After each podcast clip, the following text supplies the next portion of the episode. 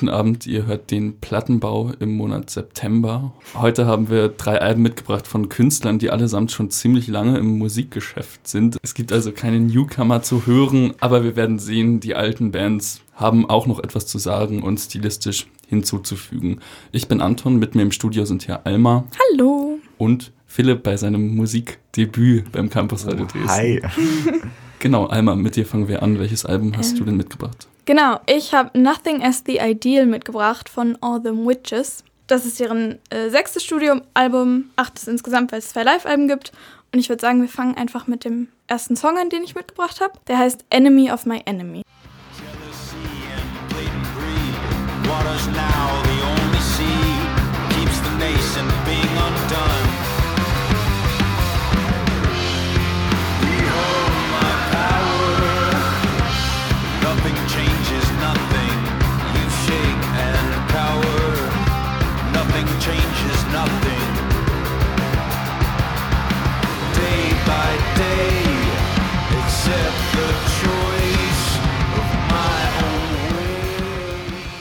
All Them Witches ist eine Band, die sich 2012 gegründet hat. Die kommen aus Nashville. Ähm, das waren ursprünglich mal vier Menschen, jetzt sind es nur noch drei, weil sie keinen Keyboarder mehr haben.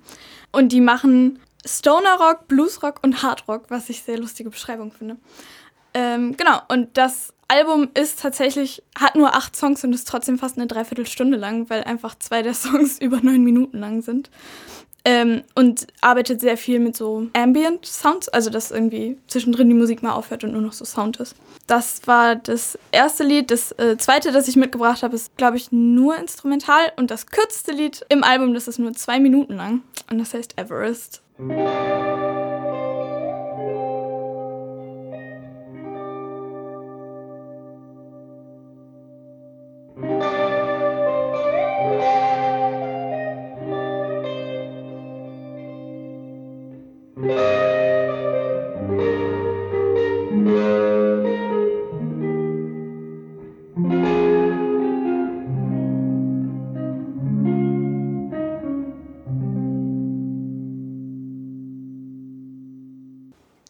Also dieses Album hat mich diesen Monat auf jeden Fall sehr begleitet. Das ist direkt am Anfang des Monats äh, rausgekommen. Und ich habe es dann auch relativ bald, äh, wurde mir davon erzählt. Und dann habe ich sehr viel gehört diesen Monat. Und was haltet ihr denn davon so? Also ich war gerade irgendwie richtig in Weihnachtsstimmung. Ich weiß nicht, das war gerade ein bisschen komisch. Aber ja, ähm, ich fand das Album tatsächlich auch ziemlich äh, beeindruckt. Also ich kannte die Band tatsächlich vorher nicht. Und der erste Song ist ja schon ziemlich hart. Und ich dachte so, okay, das ist zwar nicht so meine Musikrichtung, so ein bisschen Hard Rock, Metal, aber dann gab es dann wieder diese Phasen wie Everest, wo du dann diese, diese sanften Gitarrenklänge hast. Oder ein Lied, was mich persönlich auch sehr, sehr ähm, beeindruckt hat, war The Children of Coyote Women. Ähm, da geht es eben darum, dass die Geschichte von Romulus und Remus, also wie mhm. Rom entstanden ist, ähm, im Korsett von so einem texanischen äh, Stil gefasst wird. Und hast auch diese, diese Country-Musik, diese Country-Klänge. Und deswegen fand ich das Album auch im Endeffekt super viel, vielfältig, weil wir haben dieses Hard Rock, wir haben diese, wie du schon sagst, diese Ambient-Klänge und dann auch dieses Country. Und das hat für mich eine, eine super gute Mischung abgegeben. Ja, vielfältig ist es auf jeden Fall. Ich hatte den Bandnamen davor auch schon oft irgendwie gehört, um, All Them Witches, bin aber irgendwie nie dazu gekommen oder hatte keine Lust, ich weiß es nicht genau, mir wirklich die Musik auch mal anzuhören und wusste wirklich gar nicht, was mich erwartet. Also ich hatte dann irgendwie schon auch gelesen, halt diese, diese Kategorien, irgendwie Blues Rock, Stoner Rock, Psychedelic Rock, ähm, was mir erstmal ein bisschen Angst gemacht hat, weil das schon auch eher so klang, als könnte das in so eine Altherren-Musikrichtung abdriften, finde ich. Mhm. Also ich finde vor allem Blues Rock und auch Stoner Rock oft ähm, also ja, da stelle ich mir oft eben irgendwelche alten Männer vor, die in so einem verschwitzten Club stehen mit anderen alten Männern äh, und so ein bisschen Headbang so. Ähm, und die, also diese Elemente gibt es schon auch auf dem Album, finde ich. Ähm, also in Momenten, wo es wirklich so ein Gitarrenfetischisierung wird, ähm, wo dann wirklich so Gitarrensoli rausgehauen würden und die Gitarre so wahrscheinlich wie so eine Penisverlängerung irgendwie gehalten wird die ganze Zeit. Und da gefällt es mir nicht so gut, aber es gibt eben auch diese Songs wie zum Beispiel den Song, den wir am Schluss noch hören werden, Reds and Ruin oder See You Next Fall, also vor allem die längeren Songs, die doch eher auf Melodien setzen und eher in so eine äh, Progressive Rock, Pink Floyd Richtung so ein bisschen auch gehen. Ähm, das hat mir dann ganz gut gefallen ähm, eigentlich. Ich finde, es schwankt so ein bisschen je nachdem, welcher Fokus gerade auf dem Song gesetzt wird. Also ja. Ja, also mich haben sie auch eher mit so Reds in Ruin und so bekommen. Ähm, ich habe sehr viel Zeit draußen verbracht diesen Monat, weil ich im Klimacamp war und habe dadurch sehr viele Nächte durchgemacht, weil ich da äh, Nachtwache geschoben habe. Und äh, das ist für mich so ein Album, das man nachts hören muss. Irgendwie muss es dunkel sein für mich. Ich weiß es nicht warum, aber vielleicht, weil ich Sa das erste Mal gehört habe. Aber jetzt muss ich immer irgendwie an so Nächte in der Altstadt denken. Falls es euch mal in die Altstadt verschlägt um 2 Uhr nachts. Das ist das Album dafür, Leute. Das klingt ganz schön, ja. Obwohl ich bei dem Song, den wir eben gehört haben, wahrscheinlich eher eingeschlafen wäre, wenn ich das über Ja, es geht, aber es ist abwechslungsreich hätte. genug, dass man dann wieder aufwacht.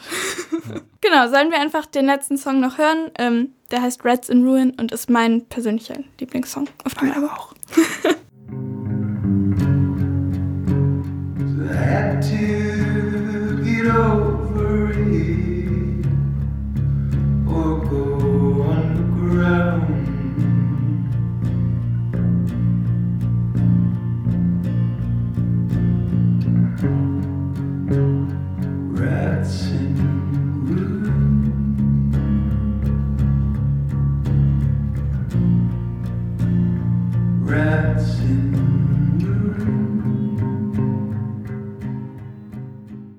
Ja, dieses Lied finde ich super interessant, weil das ist eins der längsten auf dem Album. Das hat, glaube ich, neun Minuten. Und es ist auf jeden Fall, geht durch so Phasen. Also es fängt irgendwie sehr ruhig an und dann fadet es aus und ist erstmal nur so Hintergrundgeräusche, Umgebungsgeräusche, wie nennt man das?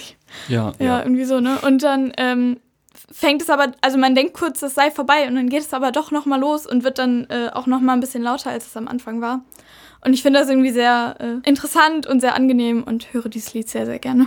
Ja, also mir gefällt das, also das ist tatsächlich mein, mein Favorit von dem Album und ja, am Anfang hat man ja diese, diese Bassgitarre, dann die Stimme von, von ihm und dann letztes Akustiker und dann baut sich das so auf und ich habe gelesen, also das Album an sich ist ja wie so eine Reise im Prinzip, ne? Man mhm. hat, man hat diese, diese heftigen Songs und dann diese ruhigen Songs und hier so dieser Abschluss, der dann nochmal in so einem, in so einer Virtuosität, sage ich mal, mhm. gipfelt, ähm, fand fand, fand, ich, fand ich sehr schön. Ja, dem kann ich mich nur anschließen eigentlich. Also mir gefällt das Song auch ganz gut. Genau, dann können wir ja mit dir weitermachen. Ja, okay. Also ich habe euch ein Album mitgebracht von einer Band, wo ich nicht erwartet hätte, dass sie vor 2021 ja noch ein Album veröffentlichen. Und zwar ist die Rede von Fleet Foxes. Fleet Foxes ist eine aus Seattle stammende Band, die es schon zwei, seit 2006 gibt. Und ich würde sagen, wir hören am besten gleich mal in den ersten Song Sunblind rein.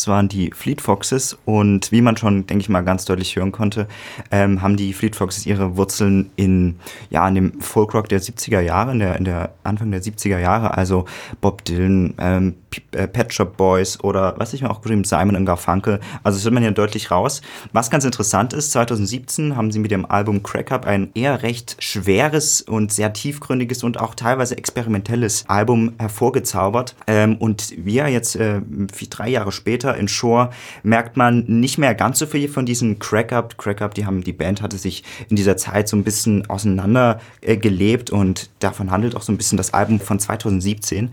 Und jetzt in Shore haben wir so eine recht locker leicht, ich denke, das konnte man auch so recht gut mit dem Song hören, so ein bisschen locker leicht, aber nichtsdestotrotz auch äh, recht tiefgründig. Und ja, der, der Sänger Robin Pecknold, um den sich die ganzen Fleet Foxes drehen, äh, besingt in diesem Song quasi seine Idole. Er nennt, glaube ich, 42 Idole über Bill Withers, äh, Ian, McCurt äh, Ian McCurtis, also ganz viel. Und das besingt er auch im nächsten Song, und zwar der nächste Song heißt Jara, in dem er einen chilenischen Liedermacher besingt singt, der durch Militärputsche erschossen wurde.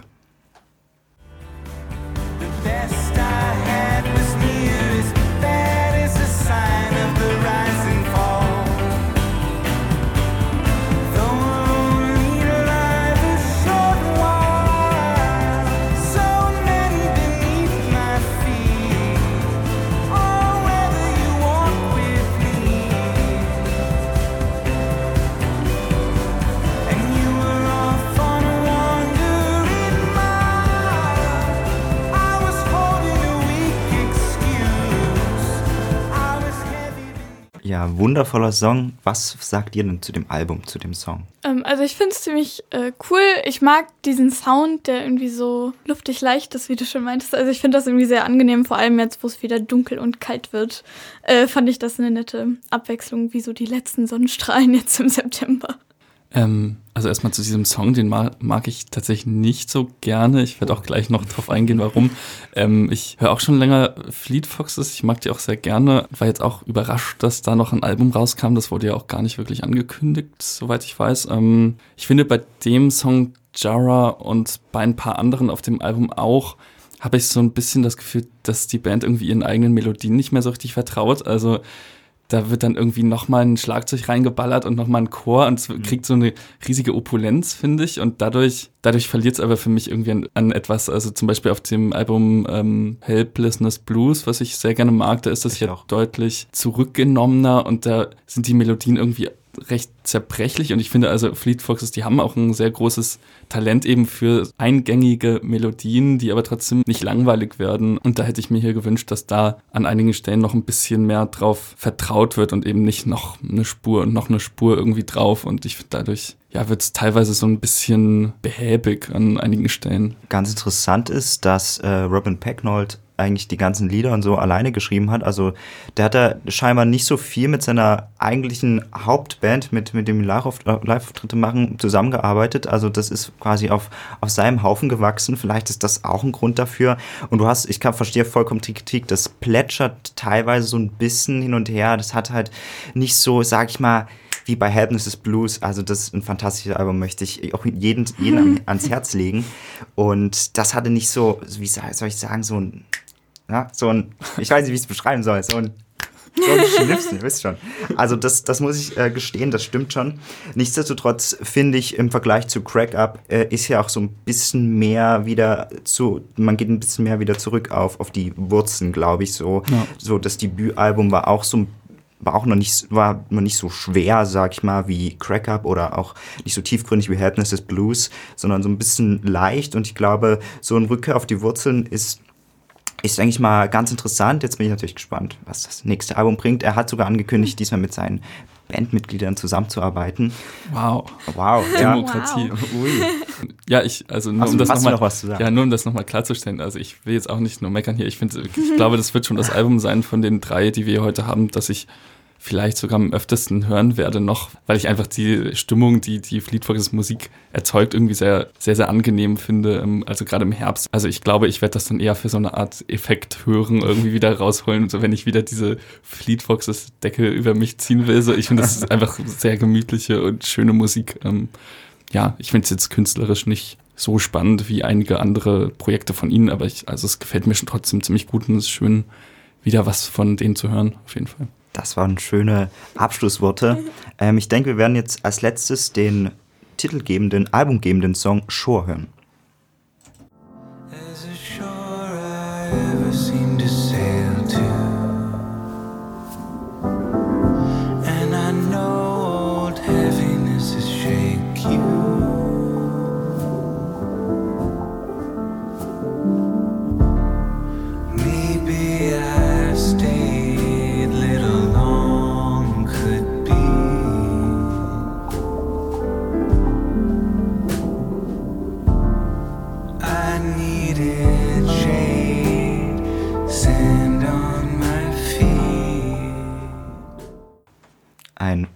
Wunderschöner Song meiner Meinung nach.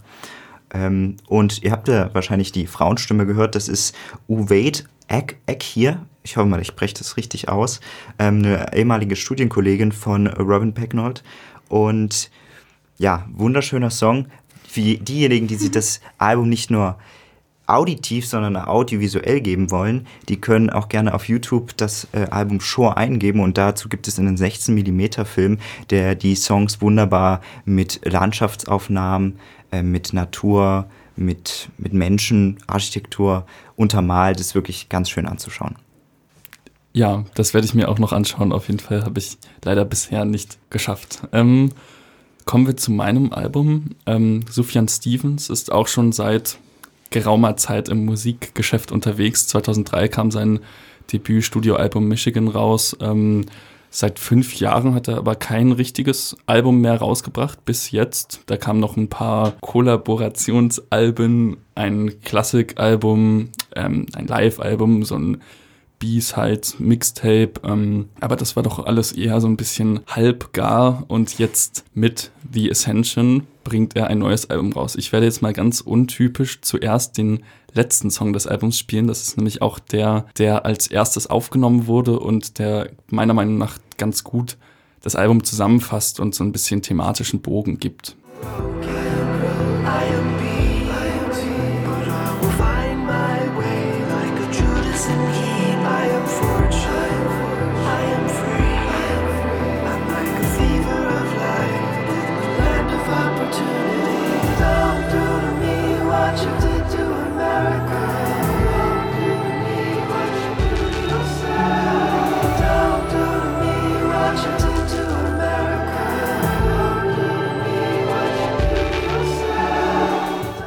Ja, Don't Do To Me What You Did To America singt Sufjan Stevens auf diesem Song. America heißt dieser, ähm, der auch schon bei den Aufnahmen zu seinem letzten Album Carrie and Lowell, was übrigens eins meiner absoluten Lieblingsalben ist, würde ich sagen, ähm, aufgenommen wurde.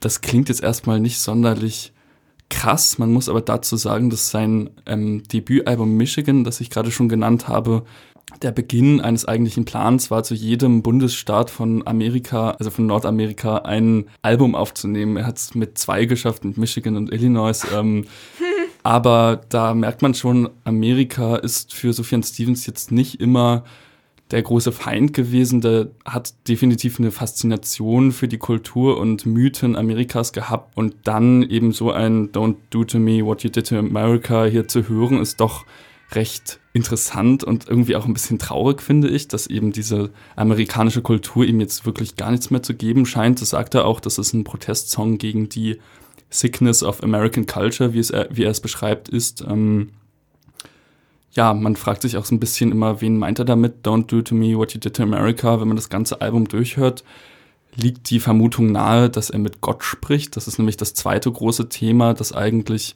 Sufjan Stevens in seinen Alben oft behandelt, sein äh, christlicher Glaube. Ähm, in diesem Song und in anderen Songs singt er aber auch, dass er sich nicht mehr sicher ist, ob er noch glauben kann und ob er noch glaubt. Ähm, also diese zwei großen Säulen, Amerika und Gott, bröckeln so ein bisschen, also nicht nur so ein bisschen eigentlich auf diesem Album. Hm, er glaubt eigentlich an nichts mehr wirklich, nicht an den amerikanischen Traum und nicht mehr an Gott so richtig. Ähm, also ob er es tut, wirklich, ist unklar. Es wird, also er mhm. wendet sich trotzdem sehr oft an Gott. Ähm, also wird da schon noch ein Rest Glaube da sein, aber man merkt, dass Sophian Stevens gerade so ein bisschen am Verzweifeln ist, offensichtlich. Er hat auch selber gesagt, dass er das Gefühl hat, dass er sich zu so einem alten Miesepeter entwickelt, der sich lieber aus der Gesellschaft zurückziehen möchte und auf das alles keinen Bock mehr hat. Ähm, wie eben schon gesagt, wurde das schon 2014 oder 15 aufgenommen. Damals fand er es zu zynisch, um es rauszubringen. Ähm, ja, hat sich viel getan in Amerika seitdem. Warum das jetzt vielleicht nicht mehr so abwegig ist, das rauszubringen, kann man sich wahrscheinlich selbst ähm,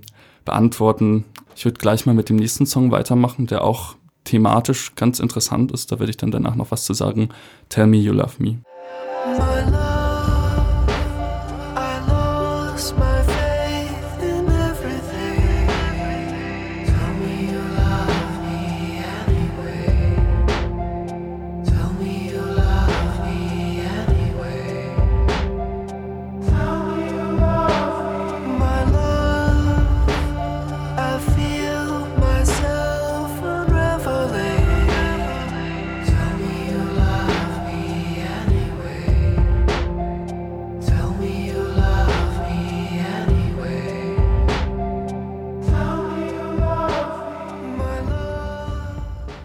Ja, auch hier singt Sufjan Stevens wieder My Love, I've lost my faith in anything. Ähm, hier denkt man auch, er könnte vielleicht wieder zu Gott sprechen. Hier ist es meiner Meinung nach sogar noch ein bisschen klarer, also dieses Tell me you love me anyway. Ähm, er singt zum Beispiel auch I feel darkness on my back oder so, wo dann so eine Art teuflische Präsenz vielleicht ähm, thematisiert wird, die ihn bedrängt und er sich vielleicht auch schuldig dafür fühlt, dass er auch nicht mehr so richtig glaubt. Ähm, am Schluss gibt es dann eben diese, diesen Part, wo dieses große I'm gonna love you anyway kommt ähm, im Chor, was vielleicht so eine Gottesstimme sein soll. Das mag man sicher kitschig finden. Ähm, ich finde es wirklich in dem Albumkontext ziemlich schön. Das Album heißt ja auch The Ascension, also die Himmelfahrt. Ich finde, das echt so, eine, so ein Himmelfahrtsmoment irgendwie. Da, da bricht der Song irgendwie auch so auf. Ähm, ja, ähm, was man vielleicht noch zum Sound sagen kann, ähm, Sophian Stevens ist ja eigentlich eher bekannt für Musik mit in Anführungszeichen echten Instrumenten. Also vor zehn Jahren hat er auch mal ein elektronisches Album gemacht, The Age of Arts, ähm, das einigen vielleicht bekannt sein wird durch den ersten Song darauf, der auch bei Call Me By Your Name ähm, in abgewandelten Version verwendet wird. Ähm, aber da waren zumindest noch Instrumente irgendwie zu erahnen oder kamen teilweise so ein bisschen am Rand vor. Ähm, und hier ist das Album wirklich komplett elektronisch, ähm, was nicht der einzige Stilbruch ist, den er hier vollzieht. Also sowieso ist Sufjan Stevens jetzt kein Künstler, der immer den gleichen Stil fährt. Er ist schon ziemlich experimentell drauf in allen seinen Alben, aber das ist jetzt schon echt ein ziemlich großer Schritt hier, ähm, gerade nach Carrie and Lowell, was eben sehr kleinteilig klang, also sehr introspektiv auch. Ähm, und hier ist der Sound eben wirklich sehr groß gedacht, unheimlich gut produziert, finde ich. Und durch diese Abkehr von echten Instrumenten, in Anführungszeichen, wollte er auch ein bisschen dieses introspektive Songwriting, was ihn eben davor ausgezeichnet hat, ähm, auch ad acta legen und sich eben um größere Themen vielleicht kümmern, die nicht mehr unbedingt mit seinem Leben zu tun haben. Also das Carrie and Lowell Album handelte zum Beispiel auch äh, von der Beziehung zu seiner Mutter, nachdem die gestorben ist. Ähm, sowas gibt es hier nur noch selten eigentlich. Ja, also ich kannte Sufjan Stevens nur durch Call Me By Your Name, also Visions of Gideon und Mystery of Love, war mir bis dato nur bekannt. Und ich kannte den sein Stil ja mit seinem Benjo oder seiner Gitarre. Und dann hatte ich den ersten Song gehört und dachte so, ui, also das, da war ich erstmal, okay, da musste ich mich erstmal dran gewöhnen. Da war ich wirklich so ein bisschen geschockt. Das hatte so einen sehr Synthesizer 80er Jahre industriellen. Es gibt auch so ein Lied, ich glaube Death Star, das hat mich sehr an Deepish Mode so vom Sound mhm. erinnert. Und da war ich erstmal so ähm, sehr geschockt, sage ich mal. Aber je mehr ich in dieses Album hineingehört habe und auch ähm, die Lyrics verfolgt habe, desto, desto äh, ja, desto stärker fand ich das auch. Und ich glaube, das ist ich weiß nicht, wie so ein guter Wein, vielleicht, dass man ein bisschen ziehen muss. Du musst da ein paar Mal ja. dieses Album erstmal reinhören. Wenn du zum Beispiel jetzt die anderen Alben alle gehört hast und ja, das 2010 erschienene Album war noch, habe ich auch so ein, zwei Songs gehört, die waren da so ein bisschen ähm, wie das hier, aber da muss man sich wirklich erst ein bisschen reinhören. Und deswegen war ich, wie gesagt, am Anfang ein bisschen, ah, mal schauen. Aber ich glaube, je länger man es hört, desto besser wird es, glaube ich. Ja, ich glaube auch. Also ich glaube, das ist auf jeden Fall ein Album, das irgendwie Raum braucht, weil das alles sehr groß ist. Also die Gedanken sind sehr groß ja. und die Musik ist sehr groß und das muss so ein bisschen atmen können. Aber dann ist das irgendwie sehr äh, schön zu hören, finde ich. Und ich, also jetzt auch den Kontext, den du so erklärt hast, finde ich voll spannend.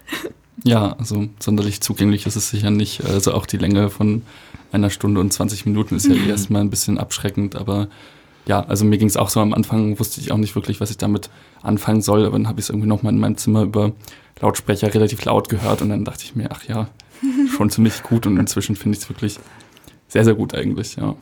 Ähm, ja.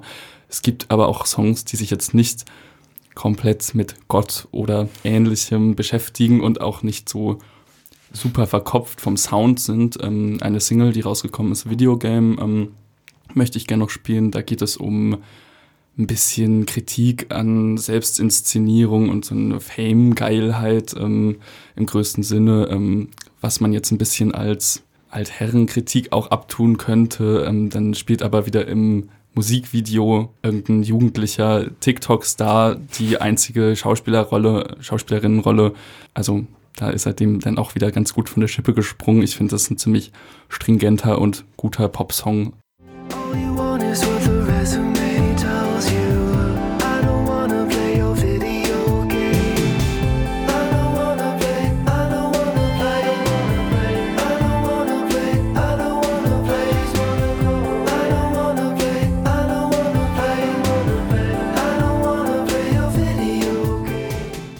ja, mit diesen schönen Klängen geht unsere Plattenbausendung für den Monat September auch schon zu Ende. Wir hoffen, ihr da draußen habt vielleicht das ein oder andere mitnehmen können, die ein oder andere Musikempfehlung? Also ich habe auf jeden Fall sehr viel Musik mitgenommen ähm, und ich, ich denke, das sind drei sehr solide Herbstalben. Ja, kann ich mich nur anschließen. Äh, vielen Dank, dass ihr mir die Musik gezeigt habt. Äh, lädt gerade runter, wo ich äh, höre ich mir dann auf dem Nachhauseweg Genau. an. Schön. Ja, auch danke an euch. vielen Dank. In dem Sinne, tschüss, bis zum nächsten Mal. Tschüss. Ciao. Campus Radio.